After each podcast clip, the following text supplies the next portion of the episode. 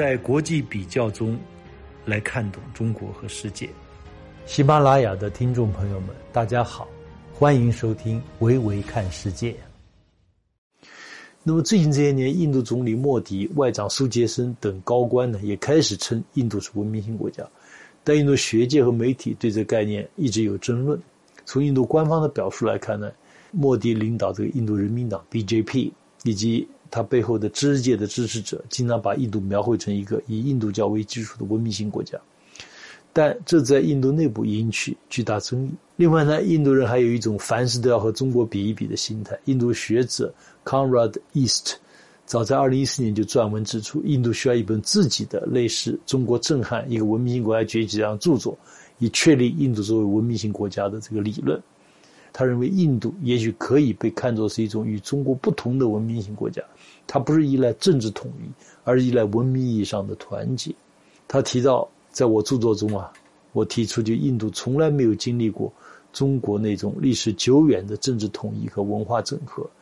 但他说呢，印度各个民族追求政治统一的理想，从孔雀王朝到莫卧儿帝国和这个马拉塔帝国时期，都一直存在着。从最近趋势来看呢，莫迪政府已经开始拓展文明型国家概念，比方说，他们已经推出了佛教从印度走向世界这种叙事。我们继续聊聊文明型国家。那么，据英国伦敦政治经济学院教授 Christopher Cook 的这个考证呢？俄罗斯总统普京是二零一三年首次使用文明型国家概念。普京的意思非常明确：俄罗斯是一个由俄罗斯人民、俄罗斯语言、俄罗斯文化、俄罗斯东正教和其他传统宗教共同组成的一个文明型国家。普京还这样说过：“我们必须重视我们祖先留给我们的特别的经验。几个世纪以来，俄罗斯从一开始就作为一个多民族的国家在发展。”以俄罗斯人民、俄罗斯语言、俄罗斯文化为我们所有人提供的国家文明，将我们团结起来，使我们在这个千差万别的世界中免于解体。那么，普京这种叙事背后支撑的主要理论是俄罗斯学界的一个叫欧亚主义理论 （Eurasianism）。他强调，这个俄罗斯文明是横跨欧亚的特殊文明，融合了西方文化和东方文化，形成自己重视家庭、集体、国家。道德情感的独特文化，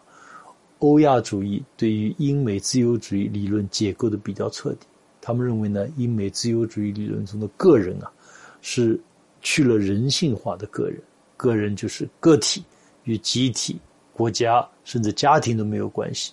这种理论从个人扩展到国家，也遵循同样的逻辑，只讲权利，不讲义务，直至非我族类，其心必异。只要你与我不一样，你就是异教徒。对你大开杀戒也毫无内疚感，而俄罗斯这个欧亚主义提倡者认为呢，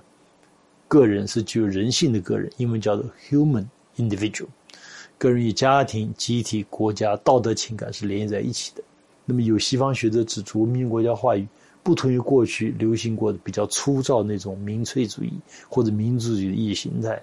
因此它吸引了世界上各种非自由主义者，而且呢对。西方的左右两翼都产生了影响，对那些将自由资本主义等同于西方帝国主义的左派，包括不少马克思主义者，文明型国家看起来更像一种立足于本土文化的自我主张；而对那些将自由主义过度自我放纵，还有移民问题连在一起的右派来说，文明型国家似乎是强调要对抗文化堕落，要坚定捍卫传统，是这样一种声音。总之啊，文明国家化实际上在西方内部也产生不小的影响，也就我讲的，确立中国人自己对中国、对西方、对整个外部世界的主流叙事，把许多被颠倒的事情颠倒过来，让原创的中国学研究成果，让原创的中国话语走向世界，引领世界。这文明型国家论述正在成为国际政治叙事中的某种显学，值得大家关注。我们通过大量的原创性的研究。在国际上确立了中国人的文明型国家叙事，包括政治叙事、文化叙事、现代化模式叙事等等，向世界推出一整套经得起全方位国际比较的中国标准。好，今天就谈这些，欢迎大家继续收听《维维看世界》，让我们用中国话语读懂中国，读懂世界。我们下次再见。